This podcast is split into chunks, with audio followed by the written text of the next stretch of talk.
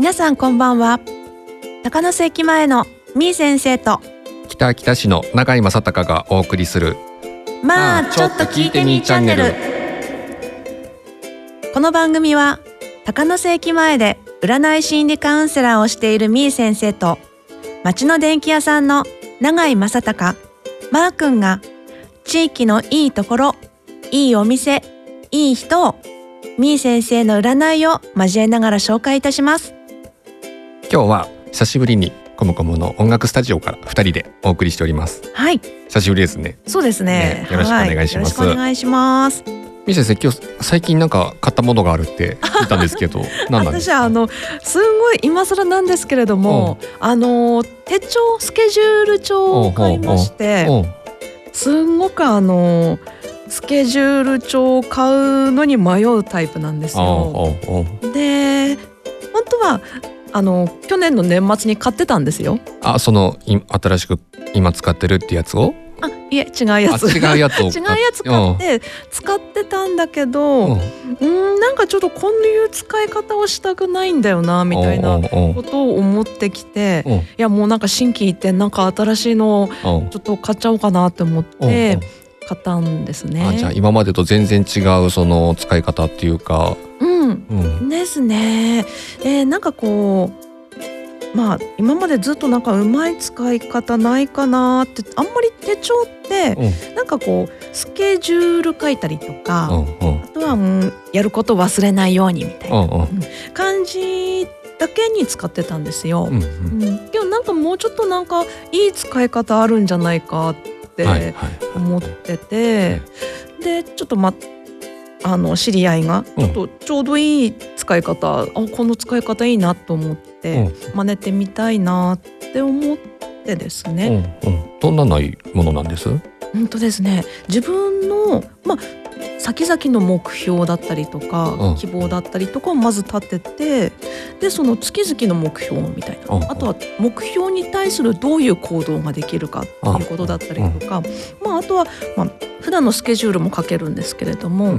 であと一日のタスクだったりとか、そういうのをこうちゃんと時間を決めて書いておくっうんうん。ていうことをやってたので私もちょっと真似てみたいなって思ってですね。あの目標達成型のタイプのあ、そうです、そうです、そうです。手帳なんですねそうですそうですですうんうんうん。ねちょうど私も目標がちょっといろいろ出てきたので、うんそれに向けて頑張っていきたいなって思ってうんのことっていうところと、うんあとはなんかあのその 目標が出てきた時に、うん私結構あの夜はただただゴロゴロっとしてぼーっとしてるタイプなんですよね。ねどうしてもそれが、うん。なんかこうもったいないような気はするんだけれども、うん。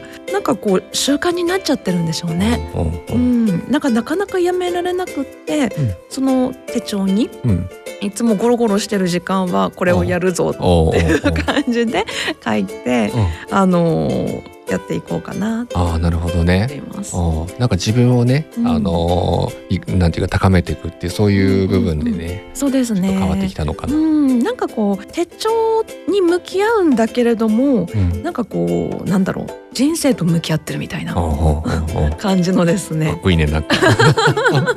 そういう風にやっていきたいなと思ってます。確かにねあの長期目標とかね、うん。あの立ててその目目標に向かってスケジュール組んでね、うんうんこの日までにこういうことやるとかってね、うん、目標決めてやるってねすごくね、ねえ、うん、大事だなって思いますね。なんか心の中ではそう思っててうも、んなんかじゃあいざ行動行動を起こすぞってなってもなかなかできなくって、うんやっぱり紙に書いて、うんこの時間はこれをやるああなるほどね。ってっていう感じです、ね。ああやっぱ紙派なんですね。紙派ですね。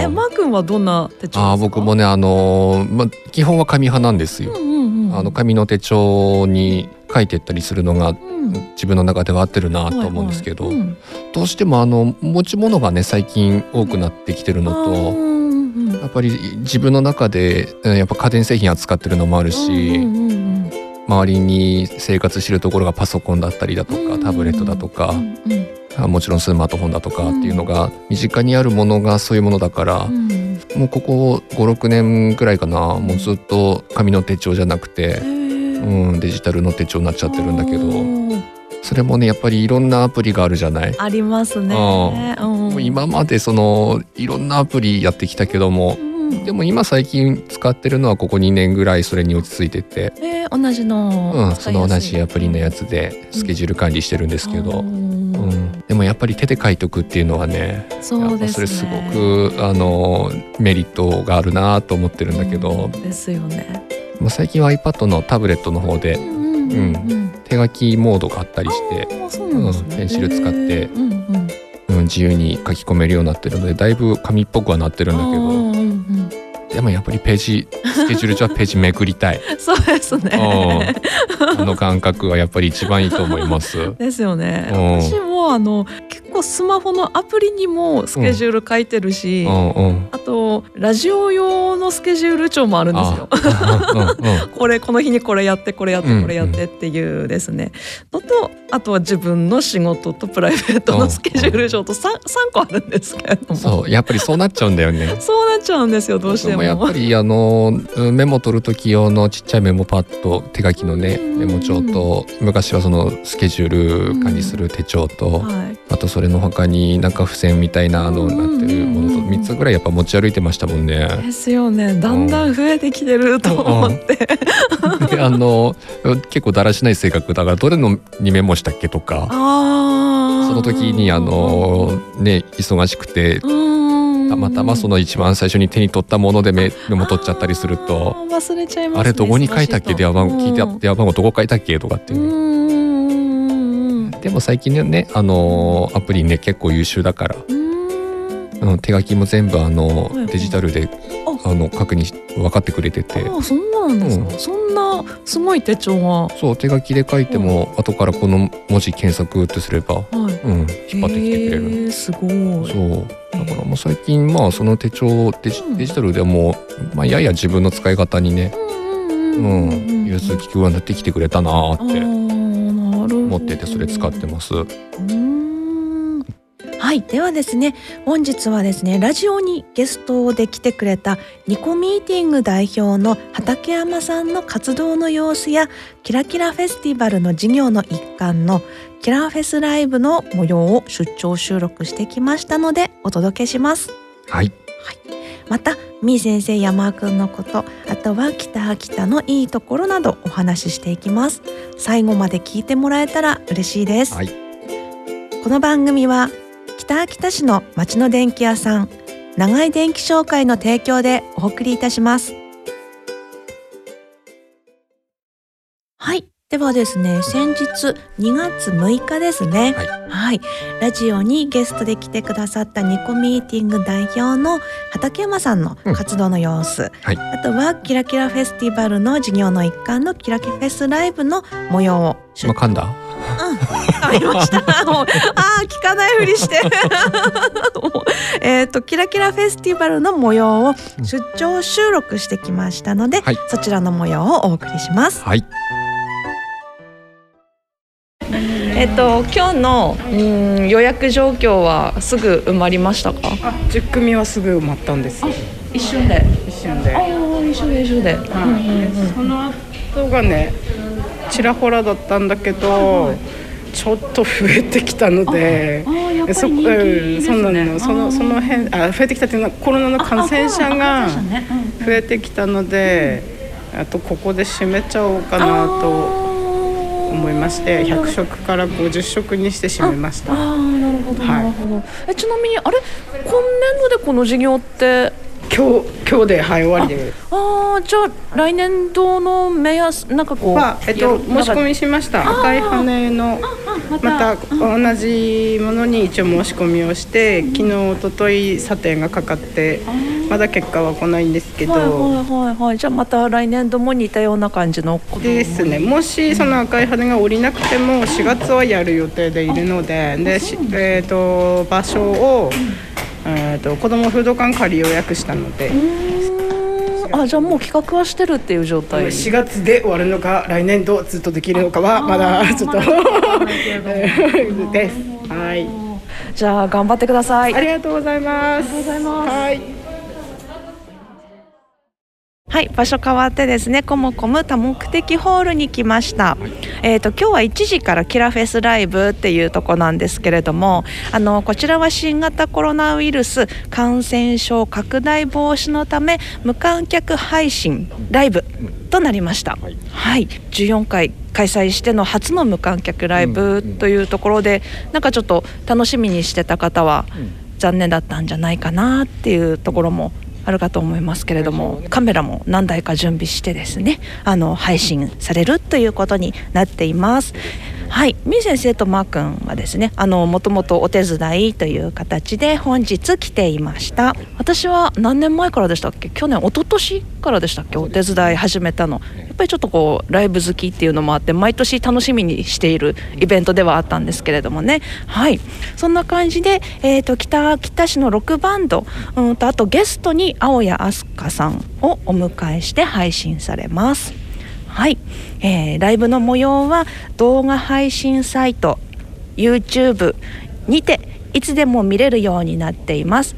えー、北秋田 TV で検索してください。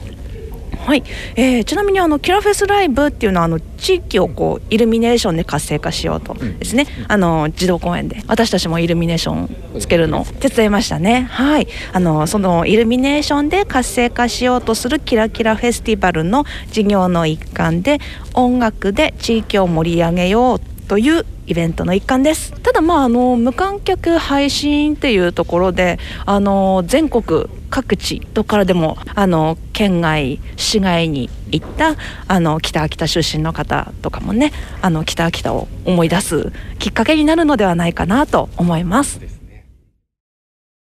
はいということで、えー、畠山さんの煮込み食堂の方ですね、うんうん。なんか子供をお手伝いしてましたね。そうですね。なんかあのー場所に来てみてね、うん、うん。本厨房？当厨房ですね。うん。厨房見てみたらね。うん、ちっちゃい子が2人ぐらいいましたよね。うん、ですね、うん。ちゃんとこうあの三角巾ってやつですか、うんそれとあとエプロンして、うん。なんかこうお手伝いして、うん。可愛かったですね。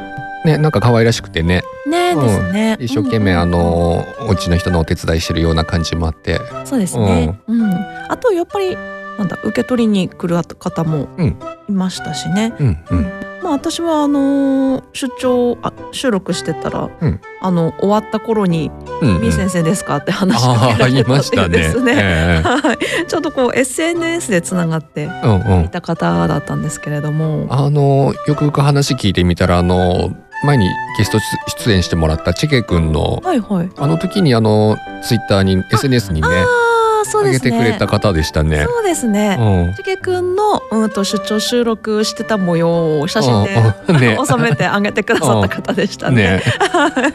ですよね。うんうん。なのでなんかこう収録してる時にうんお子さん連れのご家族がうんすごくこう見てらっしゃるなって思って、いやなんか緊張するな なんだろうなって思ったらね話しかけられたので、ね。まあびっくりしちゃったと思って。そう。であのいろいろ会話してたらね意外とあの近い関係の人だったりね。うんううんんですね。私もその方あの結構こうツイッターだったりとか、うんうん。インスタグラムでうん。拝見してたので、うん。あのいつかゲストにお呼びできたらいいなって思ってた方だったので ちょっとびっくりしちゃったっていうですね。嬉しかったですね。そうですね。うん、キラキラフェスティバルのうんうん。授業の一環のキラフェスライブではい。すね。うん、今回はあの無観客というところで、うんうんで動画サイトにてライブ配信したんですけれどもね。うんなんかね全然またいつもと違った雰囲気でね。そうでしたね。まあアーティストさんの人方もいつもと違う環境でね。うんうんうん。まあなんとなくこう観客の方いらっしゃらないとうんちょっと寂しい感じはしましたけれども。でもねあのーコメント欄とかにね、うんうんうんううんん、なんか久しぶりにあーあの人見たとかっていうのも見たり、あーうんええええうん、コメントしてる人もいてね。うんうんうんなんか普段こっちにいない人なのかな、うーんかもしれないですね。ね。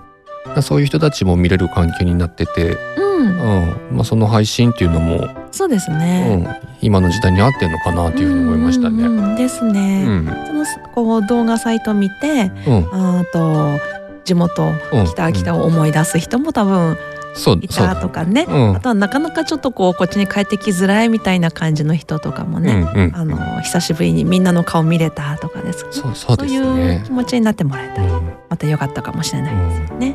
私はあの、何ですかライブ配信とかではないんですけれども、ええあの動画を あの、はいはい。何ですか あの自分の動画をですねはい。上げてるんですけど自分の動画っていうとなんか変な感じしますけれども。あ仕事の関係のでしょ。仕事の関係のです。はい、ええ。そうです。あの自分の動画っていうと自分好きな人みたいな感じになっちゃうんですけど、ええそういうことじゃなくて仕事の関係のですね、ええ。動画を、うん、アップしたんですけれども、ええ4本上げて精一杯だった。っていうですね。もう機材関係がまず苦手っていうのがあって、でもあれスマートフォンだけでやったんですよねスマホだけでやりましたね。あれだけで撮ってスマホで編集して、うん、うん。うん、楽じゃないかもしれないですね。ああ、うん。もうあの動画をマー君に見られて、うん、若干怒られたっていうですね。あのクロクオリティはなんだっていうですね。それ言われてからなんかシューンとしちゃって。あごめん。あといいやってなっちゃったんですけれども。とりあえずあのチャレンジすることっていうのが私の中では大事かなと思っあそうてですね。はい。あごめんね。うん、でも何人だろう？60何人かは登録してくださってて。あチャンネル登録？あそうですそうですそうですあす。で意外とちょろちょろと増えていってるっていうですね。まああのこうやってねラ音声だけで届けるラジオ配信っていうのもねうん私すごくこの形にこだわってきたんだけど、うん。うん、やっぱふるさとの良さを伝えるとかってなると、やっぱりあの映像っていうのもねうん。また一ついいツールかなって思うとこもあったりして、そうですようん。ね、、たまにはそういったのも届けていきたいなっていうふうにね、うん思うんだけど。マー君はいよいよいろんな欲が出てきてますね、でも何せ SNS が下手なので僕。SNS は私はそれだけはもう もう得意です。なので SNS はお任せしちゃうので。なので今度あの、うん、次回のうんうんと出張収録。うんああそうですね、うん。もう予定決まってますね、うん。それは、えー森吉山の方に、はい。うん、行くので、うん。撮りますか？うん、ちょっとカメラ持ってこっかなって今、本当ですか、うん、晴れるといいですけれどもね。そうですね。う、うん。ん、まずいい映像撮れたら、まあ、SNS でも、そうですね、うん、うん。ちょこっとみぜみ先生にはい。配信してもらおうかね。な、うん、動画サイトの方もね、はいうん、ちょこっとだけど。ちょこっとできる時にっていうことにしましょう、うん。そうねそれは、ええ。はい。録画収録と一緒にね、そうですね、うん、はい。やっていきましょはい、はい。ここで一曲お送りいたします。レミオロメンで3月9日です。北秋田市の町の電気屋さん長井電気商会の提供でお送りしております。まあちょっと聞いてみーチャンネルはい。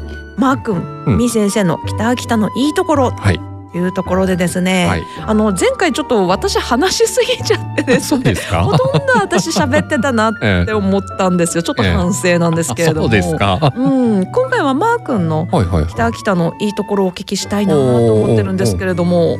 この間みーさんはあれですね人の部分、そうですよね。はい。うんじゃあ僕はあの、うん、場所のいい場所の部分でお話ししてみようかな。うんうんうんうんで秋田のいいところ。う、ん。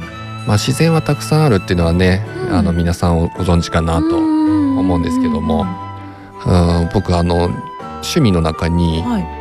キャンプとか、おーうん、アウトドアとか、はい。バーベキューだとかそそういったのがすごい好きで、外活外活っていうんですか？を今。今今勝手に作ってみたあ本当ですか？わ初めて聞いたって思ったら今も作ったんですね。うん、そういうアウトドアなんかはねすごくいい地域だなと思ってまして、ううん。ん結構やる場所たくさんあるじゃないですか、あそうですよね。うん。うん。まあ、家の外でもできるし うん。玄関の前でも。うんうんうん一歩外に出たら、まうん。あ、都会と違って、そうですようね、ん、まあ、公園もいっぱいありますしね。うん。そう。だからあの今雪でねうん。公園とかではうねん。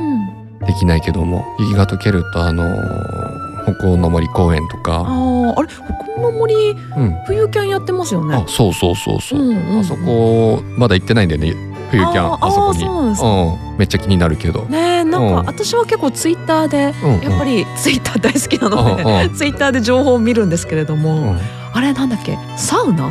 え。移動式？あそんなんなんの？確かああ嘘だったらごめんなさい。調べへる、えあ面白いですね。そうそういうのがあったりとか、うん。なんかちゃんとこう行ってみたい。なんかすごいこうなんて言ったらサウナがあるおって冬キャンのところにサウナなんだと思って。でも何年か前は冬キャンなんて身近になかったよね。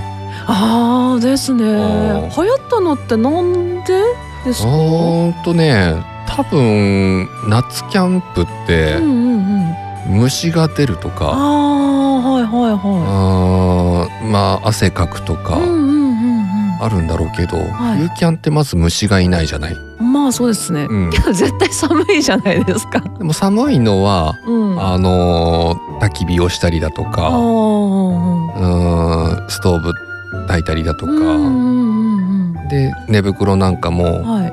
今マイナス30度とかでも大丈夫みたいな、そんなのあるんですか、そういう寝袋もあるし。すごい。寝袋なんて私秋田に引っ越してきた時にしか使ってないですよ。引っ越してきた時に使ったの？引っこ引っ越してきた時に ああ。のあ布団買う前に。おお金が布団 お金がなかったのであのしばらく極寒の秋田のうんあのアパートの一室でうんストーブも何もない状態であ多分夏用のあれ寝袋だったんでしょうね。あガタガタ震えながら寝てたっていうでますずね。最初にストーブ用意しようよ。もうあのもう木の実木のままで引っ越してきたみたいな感じだったので布団買うまで時間かかったんですね。お金もなかったっていうですね。はい。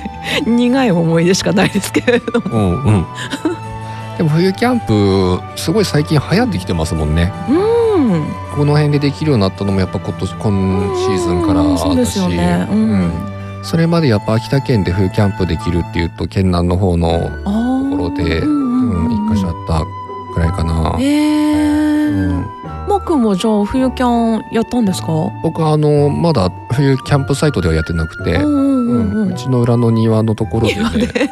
真冬に 一回練習をしてまずテントが雪に耐えれるか。あーあーそれもありますもん。ううんで寝袋がうんうんあったかいかな大丈夫か。あテントの中でその薪ストーブあうんうんうん。煙突式のやつね、はいはい。うん、使って、うん、あの窒息しないかとか、うんうんうん一回試してみてから現場に行かないと。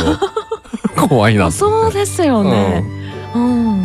そう昨シーズンか。うんうんうん一回それで練習してみて、うんえー。うん、でできることが分かったし、あうん。じゃあタイミングを見計らってっていうところですかそうですね。うん、わでもやっぱりちょっと行くってなるとん。勇気がいるね。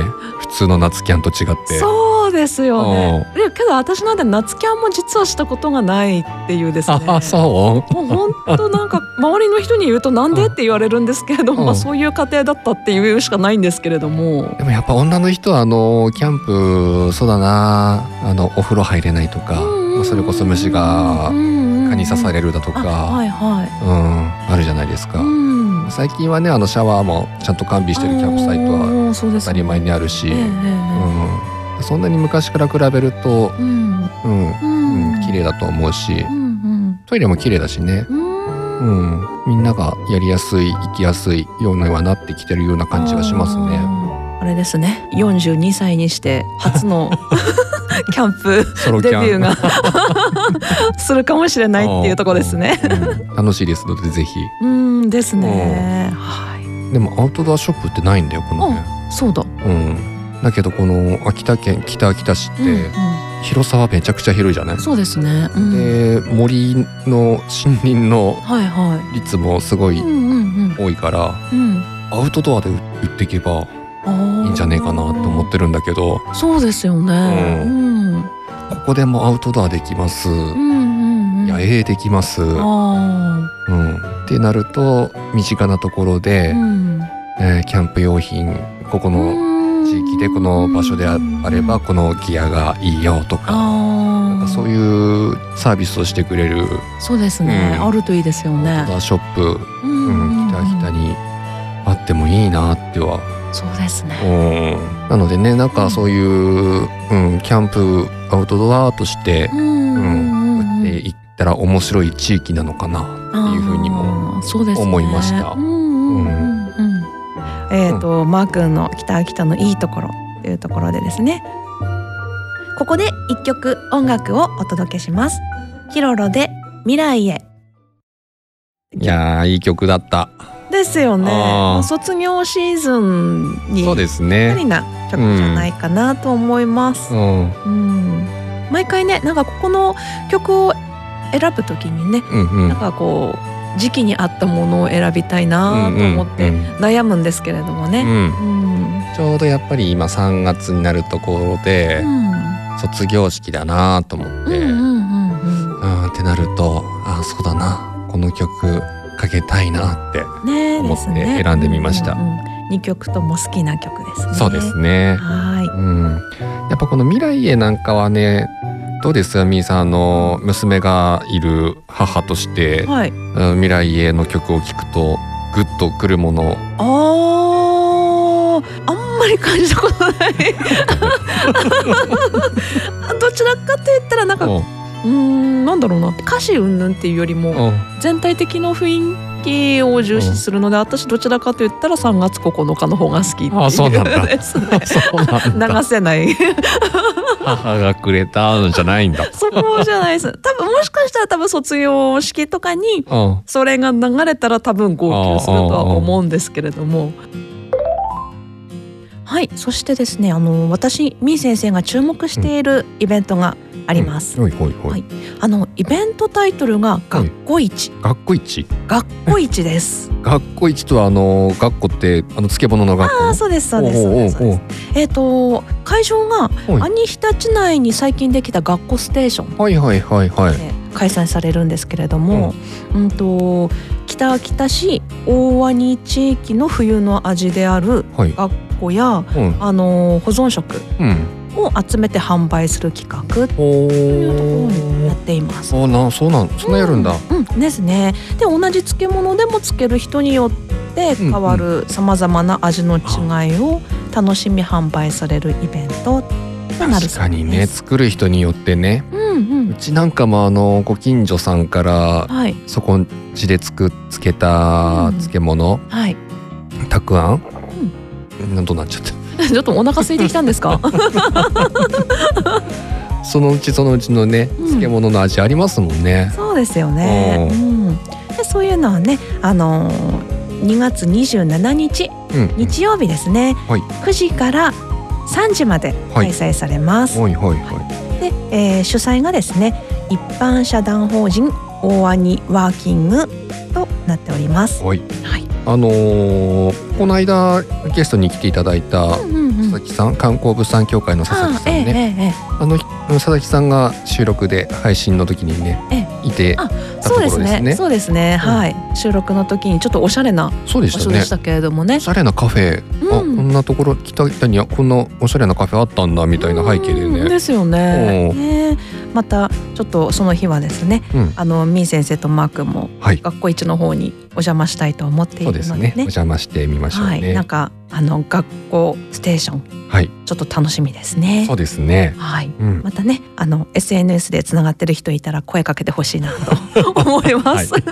なんかどこ行っても声かけられるみたいな感じのですね。そんなに有名人ではないんですけど。そうなんですけれどもね。うん。みーさんはあれですね。あの SNS 界では結構この北北地域では有名人らしいじゃないですか。あそうなんですか？あのこの間もなんか北北に来たら挨拶しに行かなきゃいけないみたいあなー。そうですね。そういえばそういう方もいらっしゃいましたしね。えけどやっぱりなんか SNS 使うと北秋田だけじゃなくて広範囲の人にえ知ってもらえるっていうのがあるので、うんちょうどこの間の占い日に、ううんん、と角館から来てくれた人電車に乗ってですよはい内陸線乗って。始発からはい。終点まではい。っていうですね。ええうん、そうなんだ。すごいね。そうですね2時間かけてきて、うん。えっと話した時間は数分ですけれどもすごいね。あのー会いに来てこの人にうん占ってもらいたい診断してもらいたいうんので直接ねそこからねですね来てくれるんですね。やっぱり SNS 使はってるからっていうところですよねあ、。そうなんだう。ん、SNS すごいな。なのでなんかこうなんでしょう私は知らないけれどもああの人見たことあるとかって思われてるのかな？どうなんだろうなっていうのがあってなるべく普段は地味な感じでいるようにはしてるんですけれどうん。いやもいやいや大丈夫？目立ってる目立ってる。本当ですか？やだ。な まあ話しかけてもらえるとですね嬉しいかなと思います。はい。はい。振り返ってみてどうですか？まあ。ああまず最近ねあのー外のねうんうん。雪の降り方もだいぶ優しくなってきて、あーそうですね。ちょっと暖かくなってきたしそうです日も長ねくなってきましたもんね。うん。朝起きて雪降っててうも、ん。玄関の外で見てみて、うん。雪ちょっと雪あるけどうん。まあこのままで大丈夫だべ？みたいなあ感じで、ー。ですね。うん。うん、なのであまりため息が出ることが少なくなったかなっていうふうにね。思う時期になってきまして、ええ。うん、そうなると今度うーん年度が変わるような年だかなというふうに思って。忙しい時期になりますねきっとね。うん、なのでまた新しい年度になったら気持ちも新しく、そうですうん、ね、家庭の環境もねうちもあのうん。上の子が、中学生になるのでそうですね、うん。うん。また朝の、うん、いつもと違う。ですね。うちも変わるので ですね。もう多分なんかドタバタしそうなうん、うん、感じがします、慣れるまでね慣れるまでね。ちょっとうん、大変ですよね。でまた子供の成長を楽しみにしながらね。そうですね、うん。まあ、この田舎生活ねうん。秋田生活楽しんでいけたらなというふうに思ってました。はい。はい。まあちょっと聞いてみーチャンネルそろそろお別れの時間となってきました。はいはいこの番組はポッドキャストアプリやパソコンなどからいつでも聞くことができます。家事の合間や車の運転中お仕事の最中など皆さんの都合のいい時都合のいい方法でお聞きください。また番組の感想やお悩み相談はみー先生のツイッターやインスタグラムなどの SNS やみー先生のブログなどからお願いします。北秋田市みー先生で検索してください。また来週も聞いてもらえると嬉しいです。はい。